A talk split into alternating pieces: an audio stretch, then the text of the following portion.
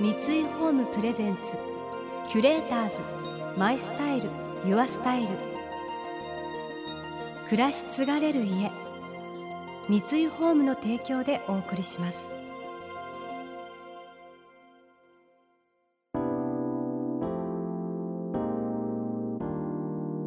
溢れる情報の中で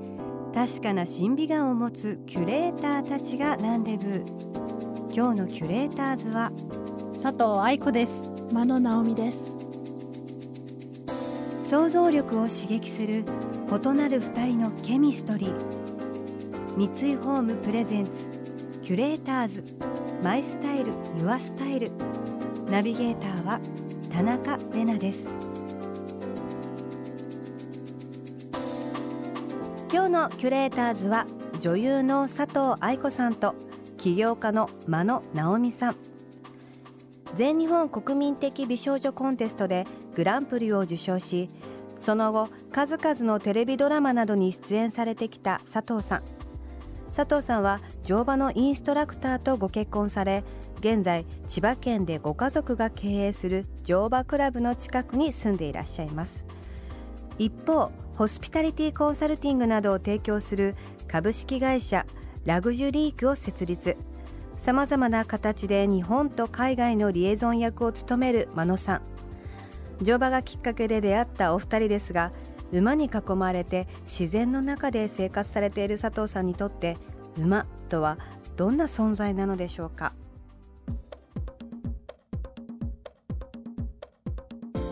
愛子さん今日のお洋服、うんうん。お召しになってるお洋服えっ、とお馬さんがついてますけど馬いっぱい。そうなんですよ。可愛いですねもうね、馬柄ってなっちゃうとね、すぐ買っちゃうし、うんで、あのプレゼントもしてくれるんで、うんなんか今日もね、バッグもそう。あ本当だ可愛いこれは母がなんか買ってきてくれて、うんで馬柄に馬柄を持ってるどんだけ馬が好きなんだっていうのなんですけど、ついついね。持ってくると馬が どっかに入っちゃっててでこの中のねポーチもねほら馬。あそうなんです。もう私にとっては今はもう本当に家族になっちゃって、うん。でまあ主人の仕事も、まあ、インストラクターで調教しててってなると、もう2人の人生の中にももう馬っていうのは当たり前のようにいて。乗馬クラブの方針も馬ファーストなんですけど、うん。私と主人の人生も馬ファースト、まあ、動物ファーストで、うちも犬猫いっぱいいるじゃないですか、はい。この子たちがどうやったら幸せに生きていけるかなみたいな話をすることがほぼほぼで。そうなんです。で僕はこう余裕ができたらこういう風に厩舎作ってみたいとか、うん。そればっかりなんです。自分たちの人生っていうか人間はまあどうにかなるみたいな、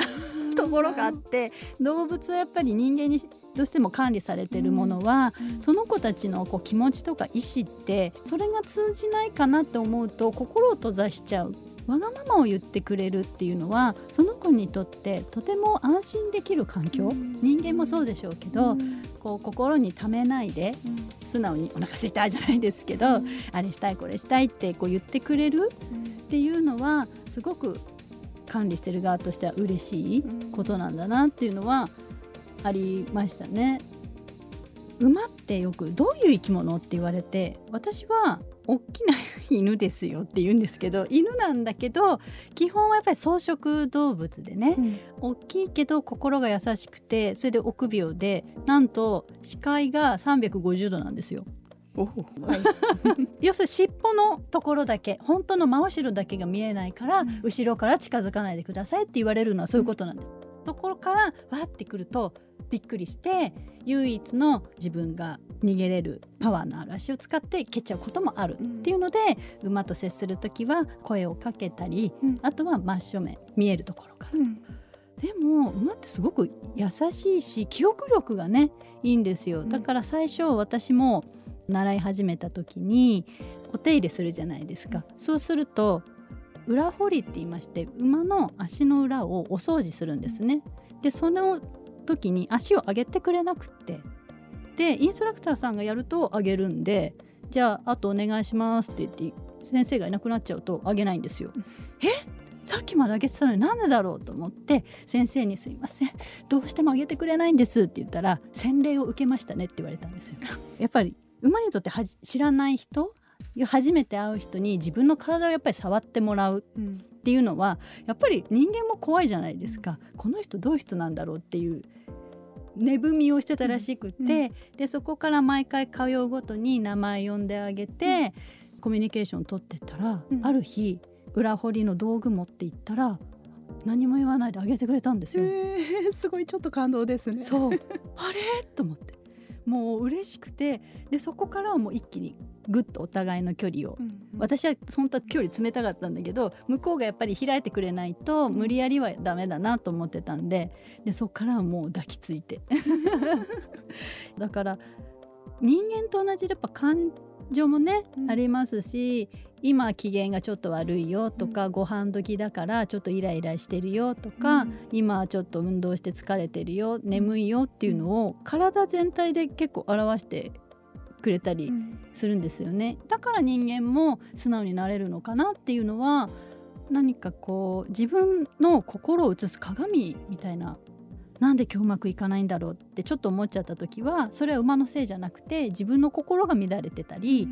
なんかこう馬に合わせてあげれなかった自分を反省して最初の頃は乗馬の自分のノートに乗馬日記に書いてましたね。すごい乗馬日記をつけてたんですね。つけてました、へー。今でもお読み直すとうん。初心に帰れたりしてへ、ー。はい。なるほど。子供たちにアドバイスしてみようか。うんうんうんキュレーターズ。マイスタイル。ユアスタイル。田中れながナビゲートしています。東京 FM キュレーターズ。今日のキュレーターズは女優の佐藤愛子さんと起業家の真野直美さん。佐藤さんが暮らす乗馬クラブがあるのは千葉県。ブログでも綺麗な朝焼けや朝の放牧の風景などご自身の日常が綴られていますがそこは都会の生活とはかけ離れた大自然があふれている場所ですあの環境はすごい素晴らしくて毎日あそこに住んでいらっしゃるのが 羨ましいなと思います。そうあそこはねあの周りの景色を要するに日本でいうと借景ですよね、う景色借りて広く感じれるようにたまたまなったと言いますか、だからどこまでが乗馬クラブなんですかって言われるんですけど手前ぐらいなんですけど見渡せるので結構こう広くのんびりとした雰囲気であんまり周りに家もなく、うんいいですよね。そうなんですよ。恵まれた環境で。はい、あれをずっと維持できるようにうん。頑張って私もスタッフの側でやってますけれども、私はですね神奈川県の川崎市の本当に住宅街でうん。生まれ育ってこう虫が蚊一匹ハエ一匹いただけでなんか「あーやだやだ雲なんてあー」って言ってた子供だったんですよ。でそこからも東京都心に住んで、でひょんなことからまあ乗馬を、まあ、今のとこですよね。うん。で乗馬始めた時に馬がやっぱり素晴らしくて乗馬が素晴らしくてそれに会いに行ってたら、うんその虫がいる状況っていうのは当たり前にいつの間にかなってたというか、うんでそこにお嫁に行ったじゃないですか。でこういうところで暮らすって言った時に一番びっくりしたのが親でしたね。あの愛子が、うんなんであそこで暮らせる大丈夫なのってだから最初言われました結婚したい結構大きいのいますもんね虫もね。む虫、うん、カエルこの間はそうなんです。この間あのまあ大きな台風あったじゃないですか、でその時にボトって言ったんですよ。でえっ？と思ったらヤモリだったんです。でも可愛いじゃないですか、うん。あヤモリくんいてくれたんだって言って後にまたボトって落ちてきてえ何が落ちたの？と思ったらアシナガバチの巣が落ちてきちゃって。でえっ？と私も思ったんですけどそしたら漫画のようにもう巣からブーンって言って蜂が大きい蜂が56匹出てきちゃってでその時私いい年したおばさんがうわーってダッシュして。なんかもううわーってとりあえず逃げてで主人に「こんなことがあったんだけどさどうしようか」って言ったら「とりあえずほっときなさい」って言って。で雨に濡れたらやっぱりもう巣がダメになるからそのうちいなくなるから。うん。こっちから手出さないようにしなさいって言って「分かりました」って言って事なきを得たんですけど、うん。そういうことも自分で自分をなんだこんなにたくましくなったんだろうとか思ったんですけど、うん、なんか一番大事なものをがしっかりしてればその他のことは副産物なのかなとか思えるようになっちゃって、うん、今の自然の中っていうのも、まあ、大変なことももちろんあるんですけどゴミ出し車で出さなきゃいけないとか、うん、この間の台風でももう倒木しちゃった時とか、うん、まあ、停電もしますし大変なんだけどそれ以上のものをなんかもらえるから、たくましく自然になっちゃったのかなっていう気はするんですけど、うん、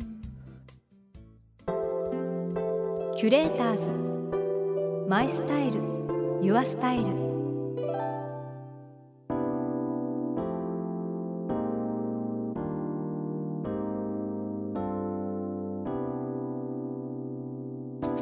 田中れながナビゲートしてきました。三井ホーム presents。キュレーターズ my style your style。今日のキュレーターズは女優の佐藤藍子さんと起業家の眞野ナオミさんとのお話をお届けしました。えー、女優業と馬のお世話って本当真逆のところにあると思うのですごいですよね。たくましいですよね。でも佐藤さんがすごく生き生きとお話しされていて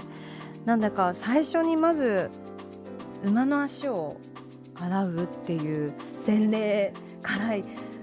どんな日々が待ってるんだろうっていうこう旗から見るとやっぱり大変だなと思うんですけどすごくそれを楽しんでらっしゃる様子が伝わってきて。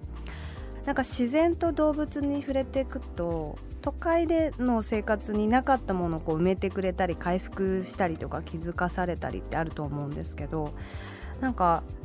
ね、そういう自然が教えてくれたみたいなこう感覚が佐藤さんが感じてらっしゃるのかなっていう印象を受けて